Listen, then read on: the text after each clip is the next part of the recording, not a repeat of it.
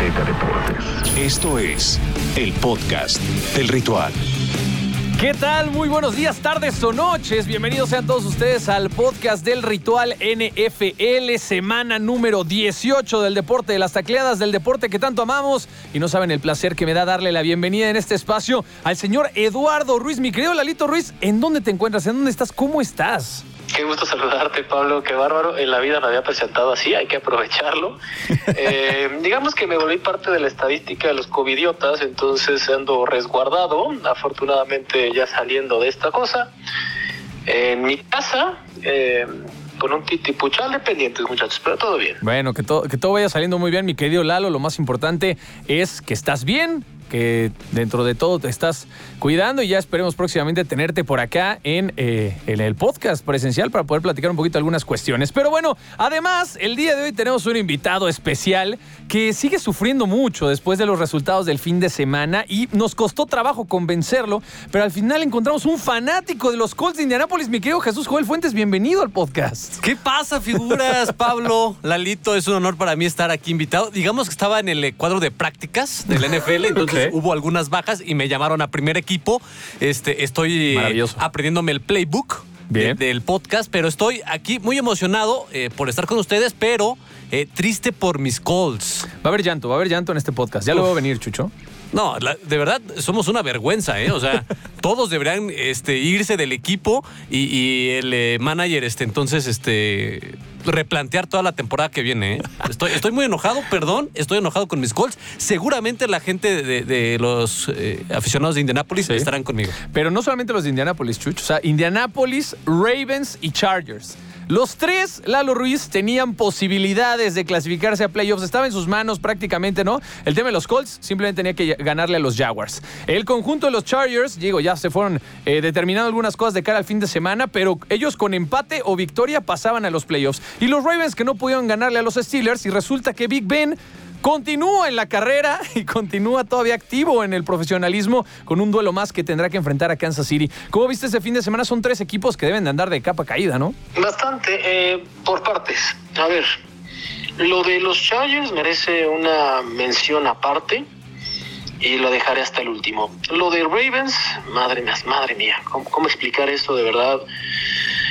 No hay forma, no hay forma y y de verdad, eh, sin hacer leña del árbol caído para todos los aficionados de los Colts, neta, perder con los Jaguars es como perderte en un hoyo negro y nunca ver la luz del día. Neta. Oye, pero o sea, dieron un juegazo los Jaguars, ¿eh? o sea, felicidades. El, el, mejor de la temporada, yo creo, ¿no? Sí, o sea, sí, pero o sea, con todo respeto para los Somos una vergüenza, sí, sí eh, perder con era Jaguars. más factible eh, una que un perro maneje un coche a que perdieran con ese equipo. No, pero, no, Lalo Ruiz, también estás exagerando. Y es la NFL, eh, también un domingo cualquiera, ya dice, ya dice nuestro querido amigo Enrique Garay, un domingo cualquiera, cualquiera le gana a cualquiera, Lalo Ruiz. Bueno, técnicamente eso no lo dice Enrique Garay, lo dice Pero él lo traduce al español, Lalo Ruiz.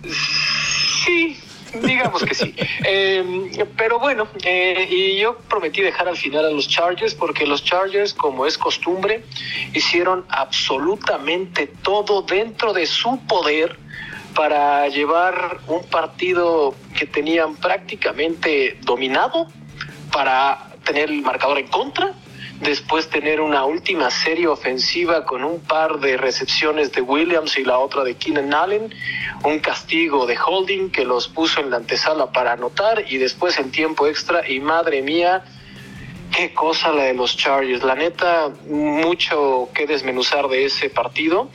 Lo primero que leía de todos los aficionados de los Chargers es, ay, qué bueno que tenemos coreback de aquí a la eternidad. Yo les diría, pues lástima que tienen ese gran coreback y no saben cómo carambas aprovecharlo, pero en fin, parte de lo que ocurre dentro de la NFL. Sí, eso al final es un deporte de conjunto, ¿no? Pero si nos vamos específicamente por partes, el tema de los Colts, mi querido Chucho, fue un partido eh, de subidas y bajadas. Si le vas a Difícilmente, ¿no? Encontramos en México aficionados a los Jaguars, pero los existe, existen, ¿no? Hay un sí, sí. pequeño y selecto grupo que debe estar muy emocionado. ¿Por qué? Porque ganaron el partido que tuvieron que haber ganado para arruinarle la temporada a los Colts, ¿no? Y además, a pesar de la victoria, lograron asegurar la primera selección del draft del próximo año. Entonces fue un cierre redondo para el conjunto de los Jaguars. Una defensiva potente. Me parece que entendieron perfectamente bien cómo jugar y detener el juego terrestre, que había sido la gran herramienta de los Colts. Los Colts es un equipo que empezó a cerrar muy bien la temporada. O sea, al principio les costó trabajo, seguramente Sí. lo viste bien. Mitad de temporada empezaron como a agarrar un poco el ritmo. Y a partir de que Jonathan Taylor explotó, los Colts empezaron a tener un alto nivel competitivo dentro de la liga. Y muchos pensaban, incluyéndome, que iban a ser el caballo negro Claro. llegando a los playoffs, porque todo estaba sobre la mesa. Tienes una defensiva potente, eh, encabezada por Darius Leonard. Tienes una ofensiva interesante con Jonathan Taylor, el que, digamos, puede ser seleccionado el mejor corredor de toda la NFL esta temporada. Un coreback que, a pesar de las lesiones, ejecuta y juega, digamos, tiene la experiencia. Pero fallaron en todos los rubros este fin de No, semana. no, cruzazuleamos. O sea, Sí, sí, fue esto es triste. cruzazulear. Lo de los Colts eh, en esta semana 18 cruzazuleamos porque además dices, bueno, te presentas con el mejor corredor de la liga, bueno, pues dale el balón. Al medio tiempo Algo. no llevaba ni, ni 50 yardas, creo. Y bueno, del otro lado, los Jaguars, que nada más arruinaron la fiesta, o sea, aseguraron su, su primera selección por segundo año, ¿no? Porque Segundo año consecutivo, que porque Trevor Lawrence fue la primera selección del año pasado. otra vez. Sí. Este. Y nada más nos echaron a perder la fiesta nosotros. Ahora, no lo merecemos, ¿eh? Sí, sí, yo también pienso que un equipo que no puede ganar un partido de esta índole no tiene nada que hacer en playoffs. Claro, claro. Y Carson Wentz, o sea, yo me sentaría hoy a, a pedirle cuentas de la temporada. No puede ser, oye. Estoy muy, muy sí, enojado. Sí, sí, fue triste. La verdad es que sí, seguramente Frank Reich tendrá que hacer modificaciones de cara a la próxima temporada. Es un equipo que ha tenido subidas y bajadas, pero que también ha pasado por muchas cosas, ¿no? El, el no poder encontrar un coreback franquicia, lo de Andrew Locke y, y el retiro Oye, prematuro. ayer Andrew Locke en, la- Rivers. en el college. Estaba en el cole. ¿Y cómo lo viste? No manches, lo vi, pero Estaba de- muy flaco, ¿no? Como se corrió sin aceite. Además, no se puso ni camisita ni nada. Oye, ¿qué A qué diferencia de Robert? Griffin, No, ¿no? Robert Griffin parecía Dion Sanders, ¿no? O sea, agua- y digo, y no aguantó tanto como profesional en la NFL, pero sigue teniendo el porte y bueno, hoy por no, hoy está pero trabajando en sí las me cadenas sentí de los mal de ver a. Andrew Locke así, ¿eh? Sí, La sí, neta, sí ahí me está. dio tristeza. Primera y segunda selección de draft del 2007. Del 2007. Ya llovió. No, y, y se secó y volvió a llover. Bueno, es lo que pasó con el tema de los Colts. A los Colts haber, haber perdido este partido contra los Jaguars, le habría la posibilidad a los Steelers y a los Ravens de tratar de ganar el partido esperando combinación de resultados el domingo por la noche. Vic Ben Roethlisberger lo vuelve a hacer. Eh, vuelve a encabezar una serie ofensiva que termina en un gol de campo para darle la victoria a su equipo en tiempos extras, con unos Ravens alicaídos, con unos Ravens con bajas.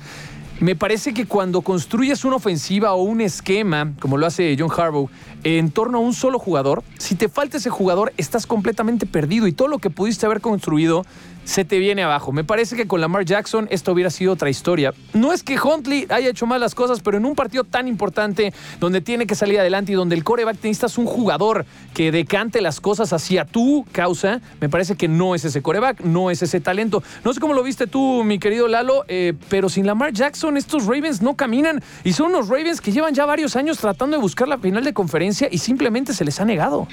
Se les ha negado y lo último que tenemos de los Ravens siendo llamativos fue el Super Bowl donde enfrentan a los, Los 49ers, 49ers. que también los 49ers se colaron a postemporada, ya lo platicaremos más adelante.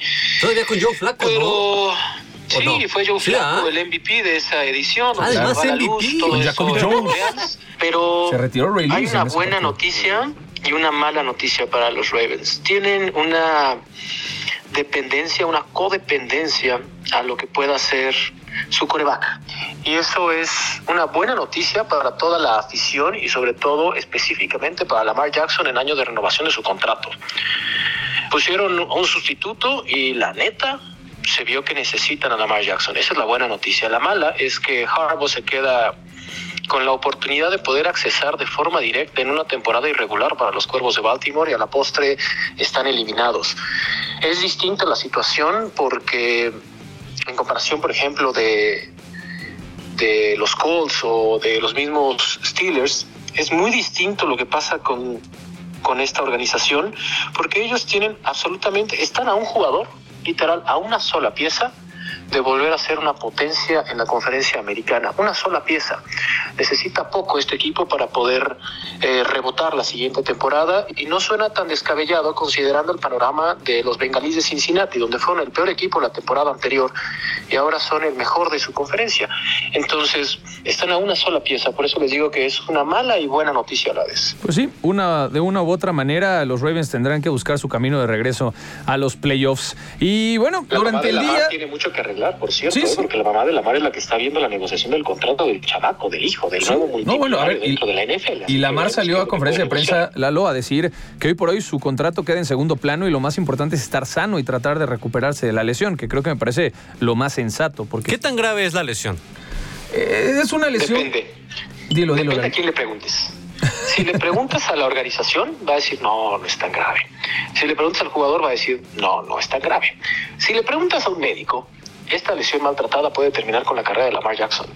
Punto. Sí, y, de- y del nivel competitivo y del jugador al cual estamos acostumbrados. Entonces, sí hay que poner atención en la rehabilitación, en el crecimiento, y me pareció también muy prudente por parte de los Ravens no arriesgar y no poner de más a, a Lamar Jackson en un partido que a pesar de que te jugabas muchas cosas, no te iba a redituar de más. ¿no? Y estaban Entonces, en casa, ¿eh? Estaban en casa, o sea, realmente es una No gran manches. victoria para los Steelers, para todos los grandes aficionados a los Steelers, que les mandamos un fuerte abrazo donde quiera que se encuentren. De eso sí hay muchos, ¿no? Eso sí, hay muchos. Y, y bueno, Que se alargan las despedidas de Big Ben, ¿no? Ya lleva como dos juegos Bien, diciendo y que adiós siga, y que otro, haya más, y otro, que haya más. y otro. Chuch, el otro día estaba haciendo cuentas. Big Ben es coreback desde hace 17 temporadas.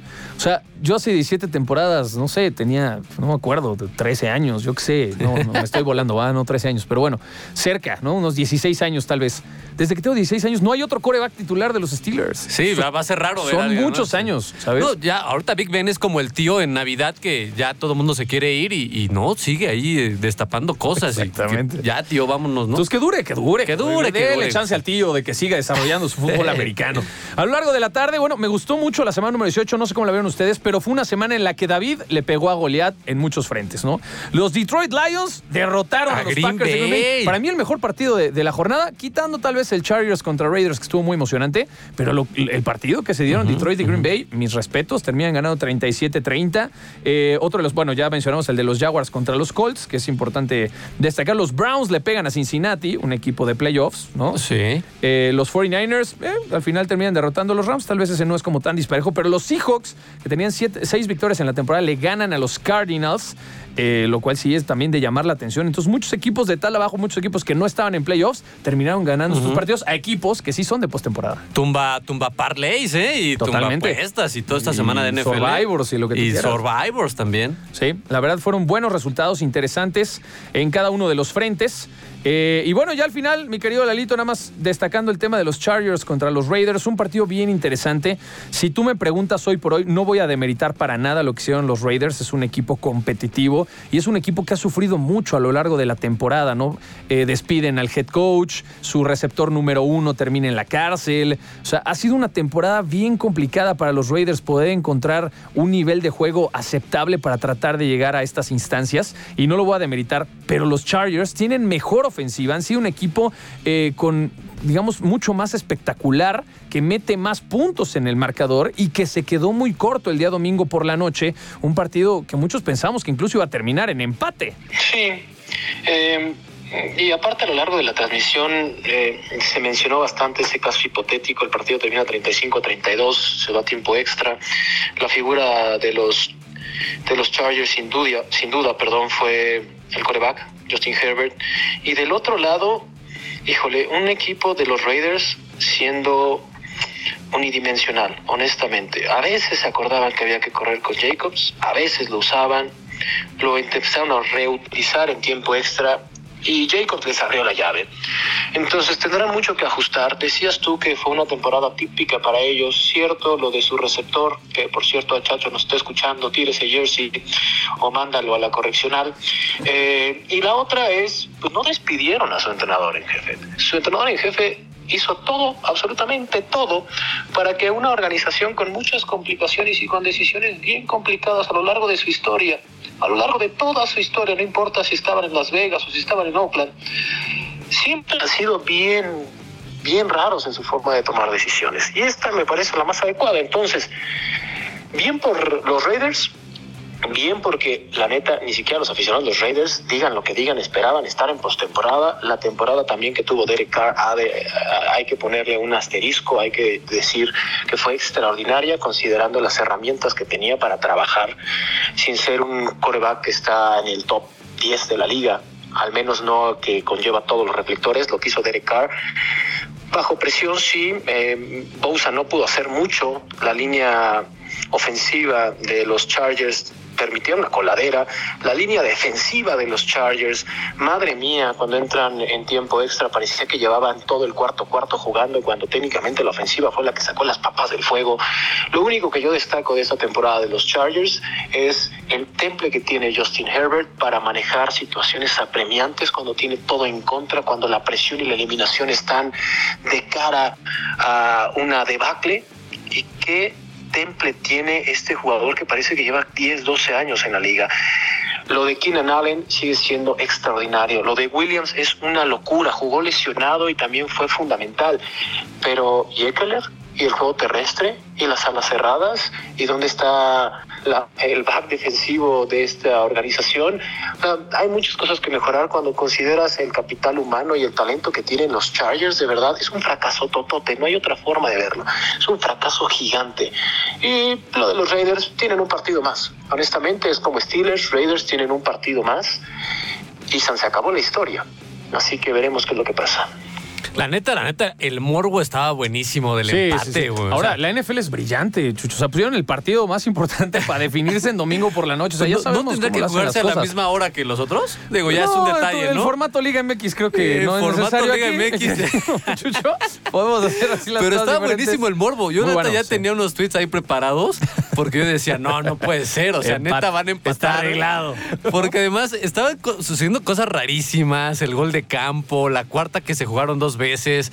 Este, estaba, estaba buenísimo el morbo, el partido estuvo espectacular. Gran juego, la este, verdad. La neta, Herbert, es, ese chavo se la sabe, ¿eh? Es buen coreback, la verdad es que buen coreback. Eh, así nos las gastamos en la NFL, mi querido Chucho. Así, así es. Todo estaba planeado, guion de película, guion de película. Todo estaba planeado. Porque además esto le beneficia a la liga, ¿no? Porque e, ese morbo que se hizo, luego tiempo extra y todo. Que no llegas prendido a los y termina así. Oye, y también Renfro, el, el, el receptor. El receptor de Raiders. Tuvo dos recepciones de touchdown. Oye, yo no lo esperaba eh, tanto de, Renfro esta temporada. Me lo voy a quedar de equipo en el fantasy. Es que, ¿sabes ¿eh? qué? Las lesiones y todo lo que ha ocurrido en el equipo le han dado mucha mayor relevancia a Renfro en la ofensiva. Entonces, y, ha salido avante. O sea, creo que se ha enfrentado muy bien a este reto y lo ha superado. Entonces, Estaba buenísimo. Yo dije, ojalá empate ni esto Barder, Troya, la NFL, a ver cómo encara esto. Sí, aparte partido en Las Vegas. Partido en Las Vegas. no, estaba de película, ¿eh? Sí, estaba para, el morro. Estaba con la de Focus, ¿no? La han visto la de eh, expertos en... Eh, son estafadores y, tal. Está, pero para película. Tal cual, tal cual. La verdad es que un muy buen resultado el del fin de semana. Terminan los Raiders clasificándose los playoffs con un gol de campo de último minuto en tiempos extras. Ya hablamos mucho de la conferencia americana. Vamos a hablar de la nacional. ¿O qué opinas, mi querido Lalo Ruiz? ¿No? Algunos partidos interesantes eh, el fin de semana, ¿no? Eh, yo creo que hoy por hoy. Eh, mira, te iba a platicar de, los bucaneros de Tampa Bay, pero me parece que no hay necesidad. O sea, nada más esta imagen que se hizo digamos, eh, viral en redes sociales eh, cuando Bruce Arians se acerca a Tom Brady. Tom Brady hace cara de todavía no sabemos contra quién, todavía no sabemos si somos el segundo sembrado. Y tuvieron que esperar el resultado de entre los 49ers y los Rams para saber si ellos iban a ir como segundo por detrás de los Green Bay Packers. también se vivió cierta emoción en la conferencia nacional, ¿no? Sí, mira, ahí sí quiero hablar específicamente de los bucaneros de muchas cosas. Primero. ok, date. Hay un chismesazo ahí, ¿eh? porque estás hablando del coreback líder en todos los rubros de la temporada. Lo más importante de Bucaneros es el chismesazo entre Antonio Brown y Tom Brady. Los Bucaneros son mucho más que Tom Brady. Eso grave. no sé si mucho más, Lalo Ruiz. no la sé. cabeza. ¿Ok? Bruce Arians es un genio es un genio y no solamente en la inclusión, que fue el primer head coach en la historia de este deporte en darle oportunidad a las mujeres y vaya que ha tenido una aproximación y un tacto fenomenal. Bruce Arians es el arquitecto de que esté ahora la Tampa Bay manía, no hay otra forma de decirlo. A ver, Tom Brady, para que Pablo no se violente, completó 29 pases de 37 envíos, terminó con 78.4% de efectividad de pases completos, 326 yardas, tres anotaciones sin intercepciones, un rating fenomenal de 130.4, un tipo de 44 años. Pero lo que yo quiero de verdad eh, resaltar es ese momento cuando Bruce Arians le dice, a ver, mijo, ya vente para acá ya vas a estar tú en la banca y deja terminar el partido. Ya dijo, está definido, no, no, no, pasa nada. no, no, no. A ver, Gronkowski está a unas cuantas recepciones de poder tener un milloncito más de dólares. Es mi compa, ¿cómo no voy a hacer que tenga un milloncito más de recursos para armar sus pachangotas? Y con esta recepción, Gronkowski tuvo 137 yardas en este pase junto a Mike Evans, por cierto, que tuvo 89 yardas, que fue una, una locura. Y lo que hace eh, Gronkowski es terminar con 32 partidos en la NFL con al menos 100 yardas por partido y con esto rebasa a Tony González, un integrante del Salón de la Fama. O sea, si vieron jugar a Tony González con Atlanta, qué tristeza que jamás pudo ser campeón de Super Bowl porque estaba para el perro ese equipo en ese momento. Pero tenía el récord Tony González de 31 partidos con más de 100 yardas. Gronkowski ya lo rebasó con 32 partidos con más de 100 yardas. Va a ser Hall of Famer Gronkowski. Tiene un millón más de dólares. Esa era una parte icónica de este partido y sobre todo porque se vio el peso específico que tiene Tom Brady sobre el arquitecto, sobre Bruce Arians. Me dediqué al inicio de este comentario a decir que todo es obra de Bruce Arians, pero el peso superlativo que tiene Tom Brady en este equipo es también de llamar la atención, porque dijo, no, no, a ver, no vas a sentar, yo voy a entrar y te callas los ojos. Entró y completó el pase y con eso un milloncito Entonces, más. de sí, Entonces sí, lo que hace Tampa Bay es gran parte viral, por Tom Brady. Sí, sí, y cuando se hizo viral, cuando está esa conversación, esa charla, donde ya vienen después los memes y vienen después injerencias o suposiciones de qué es lo que se estaban diciendo, y después llegó esa consagración de Filadelfia, después de que Dallas lo aplastó, lo atropelló, lo vomitó, lo regurgitó, lo volvió a comer, lo volvió a regurgitar, porque esa es la opción real de lo que pasó en ese partido. Dallas hizo pedazos a Filadelfia. Eh, la siguiente fue el vestidor de los Bucaneros de Tampa Bay. ¿Cómo estaban viendo el resultado de los otros partidos para conocer quién sería su rival? Y eso me parece extraordinario y es parte de lo que puede hacer la unión y lo que gesta Bruce Arians. Y la última, y ya me callo, Vita Vea. Vita Vea tiene muchas razones para estar contento. Nuevo contrato. Vita Vea ha sido fundamental en este equipo de Bruce Arians y la organización le ha redituado un contrato por lo menos garantizado por los próximos cuatro años de 42 millones de dólares. Lo de Vita Vea es fenomenal. Por eso les digo que los bucaneros, cierto, está Tom Brady, sí, es la estrella, sí está Gronkowski, sí estaba el balagardo de Antonio Brown haciendo sus demencias, pero es mucho más el equipo de Tampa Bay. Es un equipo que puede ser contendiente y ojo, porque le van a ganar a Filadelfia, le van a ganar fácil. Así que cuidado. ¿Cómo a tu este equipo, Lalito Ruiz? Ah, pues ese, ese ya está. Ese Está cantadón, ¿no? Cantadón. Bueno, ayer yo platicaba con el doctor García, estaba él muy molesto. Dice que siempre le enfilan a los equipos más débiles a Tom Brady en postemporada. ¿Qué opinan? Pues es que ahora este, este repechaje de, la NFL, pues así salió, pues ya. ¿qué vamos a hacer? Pero lo que yo, yo estoy aquí notando es que ustedes no quieren hablar del chismesazo entre Antonio Brown y Tom Brady. Pero es que bueno, es es que Antonio Brown ya lo, ya lo perdimos hace mucho, pero. Oye, pero que, que haya dicho eso de que Tom Brady este, no puede hacer nada ni por él mismo. Eh, también son patadas de agua. O sea, hoy por hoy me parece que lo que dice Antonio Brown en contra de lo que pueda decir la institución, Bruce Arians o Tom Brady, se queda muy corto. O sea, hemos visto salir a Antonio Brown de los Steelers diciendo lo mismo. Lo hemos visto salir de los. Raiders diciendo lo mismo. Lo hemos visto en Bucaneros diciendo lo mismo. pero era un jugadorazo, güey. ¿Qué le pasó? Desde mi punto de vista, y sin ser experto ni médico, golpes en la cabeza. Constantes golpes en la cabeza. Era un, era un jugadorazo, era el Se receptor perdió el uno de Big. Ben. Y mucho nunca había tiempo. tenido un problema fuera del campo. No, o sea, de repente Sí, sí, sí, sí. se desbalagó, diría mi mamá. Sí, sí. Y de ahí lo perdimos gacho, Sí, lo ¿eh? platicamos la semana pasada con Gabo. Es un receptor bajito, es un receptor que recibe muchos golpes o ha recibido muchos golpes a lo largo de su carrera, sobre todo en la cabeza.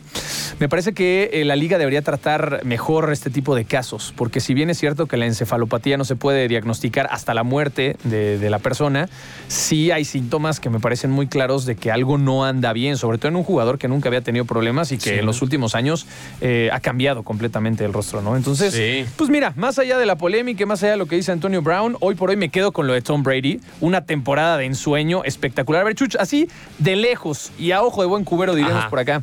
Si yo te dijera cuántas temporadas de más de 5 mil yardas ha tenido Tom Brady en su carrera, ¿cuántas podrías decir?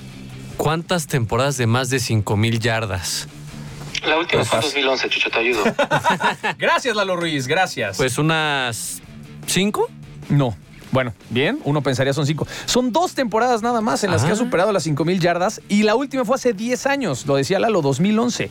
Ahora lo vuelve a hacer a los 44 años de edad con un equipo que tiene tantas bajas y tiene tantos Ah, problemas y que logra salir adelante. La verdad es que respetos a Tom Brady por lo que ha hecho. Hoy por hoy, bueno, pues la competencia MVP está junto con Aaron Rodgers. Vamos a ver cuál será el desenlace de esa historia. Pero bueno, rápido, y antes de despedirnos de esta primera emisión semanal de- del podcast, porque tendremos otra más adelante en la ¿Cómo? ¿Hay semana. Sí, Lalo Ruiz, como toda la semana. Somos bien Ah, chambeadores. bestia, ya sabes cómo somos. Justificando la nómina. Sí, sí, y como cobramos por programa, ya sabes tú que aquí los que se necesiten. Pero bueno, vamos a hablar de los 40 Esos temas. de los 49ers de San Francisco, un equipo que logró asegurar su pase a los playoffs en el último partido contra los Rams de Los Ángeles, un duelo divisional bien interesante que termina 27-24. Muchos dudan de qué puede hacer el equipo de San Francisco en playoffs. Para mí puede ser uno de los más complejos de enfrentar en estas instancias porque tienes muchos jugadores con experiencia de playoffs, tienes varios jugadores con experiencia de Super Bowl, tienes un gran head coach como Kyle Shanahan que sabe enfrentarse a este tipo de situaciones, que ha estado en Super Bowls, ha estado en playoffs como coordinador defensivo, ahora como head coach. Es un equipo que sabe salir avante y que tiene a sus piezas más importantes dentro del terreno de juego, ¿no? En la defensiva, Nick Bosa, Arik Amster, DJ Jones, eh, eh, no sé quién más se me esté yendo, pero Avery Thomas, ¿no? Que fue selección eh, este año en el, en el draft, que está jugando muy bien, tiene una secundaria capaz, con un equipo que ostenta un coreback lesionado como Jimmy Garoppolo, que logra ganar los partidos con todo y lesión, eh, corredores interesantes, un cuerpo de receptores, Divo Samuel de los mejores receptores de toda la liga, ¿qué te digo de George Kittle? O sea, es un equipo con muchas herramientas que me parece que sí puede causar estragos en los playoffs y con esta victoria aseguran ser tal vez el rival incómodo el caballo negro para muchos en estos playoffs. Sí, sin duda. Eh, híjole, mira, los... ¿Cómo, cómo, cómo explicar o cómo desmenuzar lo que pasa con los 49ers? Para empezar, los 49ers se van a enfrentar a los Vaqueros de Dallas, donde el favorito es Dallas, ¿no? Llega con un mejor récord, eh, llega con un equipo mucho más compacto, sin tantas lesiones, solamente en la, en la posición de receptor tienen una baja sensible, pero honestamente el cuerpo de receptores es muy nutrido lo que tiene Dallas.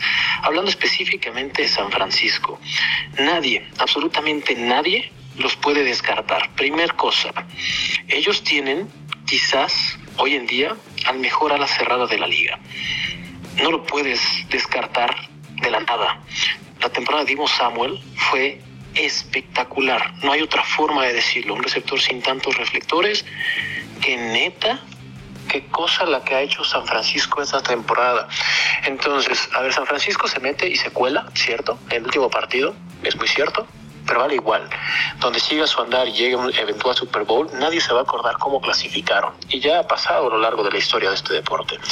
Entonces, ¿cuáles son las claves que necesita San Francisco para poder competir contra Dallas? Dallas, en cuanto a defensa, es mejor que la ofensiva de San Francisco. Control de partido.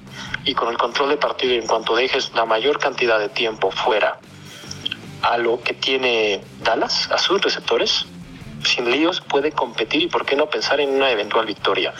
Reiterando que la defensa de Dallas es buena por tierra. Tienen a un linebacker extraordinario, que por cierto va a ser electo al Pro Bowl, una vez a los vaticino. Eh, tienen una secundaria sólida, por fin, después de muchos años. Y lo que ha hecho Jerry Jones con este equipo, fantástico. San Francisco puede echar a Dallas. Por eso acabo. Sí, estoy de acuerdo contigo. Ya lo estaremos platicando en la siguiente edición de cómo se van a ir enfrentando los equipos en playoffs y cómo van a estar los resultados. Pues nada, ahora sí que mi querido Chucho, se vienen una muy buena postemporada. A mí me emociona bastante. Bueno, pues me emociona absolutamente todo lo que tenga que ver con la NFL. Pero me parece que los playoffs eh, se vienen muy interesantes. Va a haber buenos partidos. Ya están eh, los horarios también determinados entre sábado, domingo y lunes, que ahora va a haber partido de lunes en los playoffs, el cual se ve muy interesante. Arizona contra los Rams. Van a jugar los Cardinals, es correcto, contra unos Rams. Me parece un gran duelo. Aparte va a ser un duelo divisional. Entonces, Divisional. ya sabes que la NFL deja los mejores partidos hasta el final. Sí, sí, no, todo está planeado, sí, lo veo ahora, lo veo ahora. Los Rams me gustan mucho, ¿eh? Digo, a pesar de que Stafford creo que fue el, el quarterback más eh, interceptado de la temporada, tienen un equipazo los Rams. Si, Sí no, si no llegan, eh, yo creo que va a ser entre Rams y Bucaneros contra Green Bay, la final de, Sí, de la. Nacional. O sea, el tema es que tratar de pasar por Lambo Field en playoffs va a ser complicadísimo. Ese va a ser el tema. Pero hoy por hoy, si los Rams no llegan a Super Bowl, es un fracaso. Es un fracaso, tiene una Totalmente. defensiva de locos. Y bueno, Cooper Cup, Matthew Stafford, no manches. No, y las contrataciones de media temporada, trajiste a Odell Beckham, trajiste a Von Odell Miller. Beckham. Son jugadores que vienen a sumar para llegar a un Super Bowl y ganar un anillo. Entonces, si Sí. no lo consiguen, Mínimo, pero mínimo final de conferencia, ¿eh? Para Sí. los Rams. Sí, estoy de acuerdo contigo. Si no, sería un verdadero fracaso. Pero bueno, ahí está un poquito de lo que ocurrió en la semana número 18 de la NFL. Una semana más, primer temporada en la que se agrega a este calendario. Y si así van a ser todas las semanas 18, que vengan 19 y 20 más. Porque la verdad, la pasamos de lo lindo este fin de semana. Agradecerles de verdad. ¿Qué pasa, Lalito? antes de que agradezca, una cuestión que no dejamos, no, no platicamos y también es una mención honorífica, es para TJ Watt. El linebacker de los Ah, sí, Pittsburgh, que 22.5. empató el récord de Michael Strahan, que eran 22.5 capturas. Un récord que estaba desde el 2001. TJ Watt, sin jugar la temporada completa, registró 22.5 capturas esta temporada con los Steelers. Así que yo con eso me despido. TJ Watt, soy tu fan. No, bien, la verdad es que muchos TJ Watt argumentan. ¿no? Ah. Es como nuestro TJ, el camarógrafo, que le mandamos un abrazo.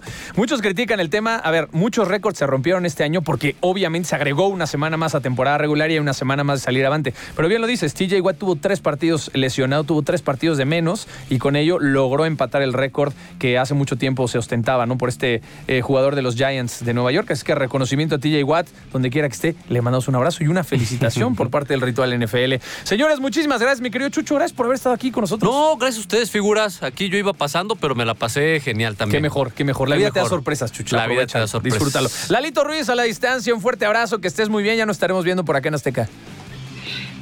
Exactamente, espero sea pronto, porque hay muchas cosas que tenemos preparadas para el eh, nada más quiero decirte, Lalo porque hay Ruiz, mucha chamba, que me, estás mira. dejando mucha chamba, Lalo Ruiz. No, ya no tengo nadie y, y- y la verdad no me estoy dando abasto. No, no, fíjate que con estas nuevas formas, no diré más, este, sin importar dónde te encuentres o Puedes qué hacer área todo, ¿no? o donde estés ubicado, Qué maravilla. eh, créeme que los, pe- los pendientes este, se acumulan para todos, porque de repente yo me desperté hoy checando mi temperatura y mi oxigenación y me llegó un pliego petitorio Una que lista enorme. la UNAM en huelga, que dije, Madre Santísima de Jesucristo. ¿qué es Desquite el esto?". sueldo, señor.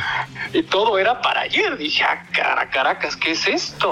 Así que no te preocupes, todos los molinos están llenos de agua, así que habrá mucha electricidad en algún pueblo del mundo. Qué maravilla, mi querido Lalito. Muchísimas gracias. Te mandamos un fuerte abrazo. Amigos de Ritual NFL, gracias por haber estado con nosotros en esta edición del podcast del Ritual. Recuerden, todo el contenido lo tenemos en plataformas digitales. Se vienen los previos, el análisis de los playoffs.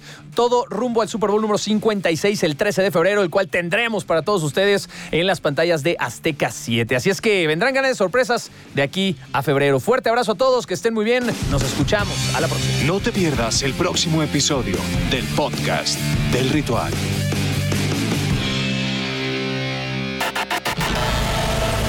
Azteca Deportes.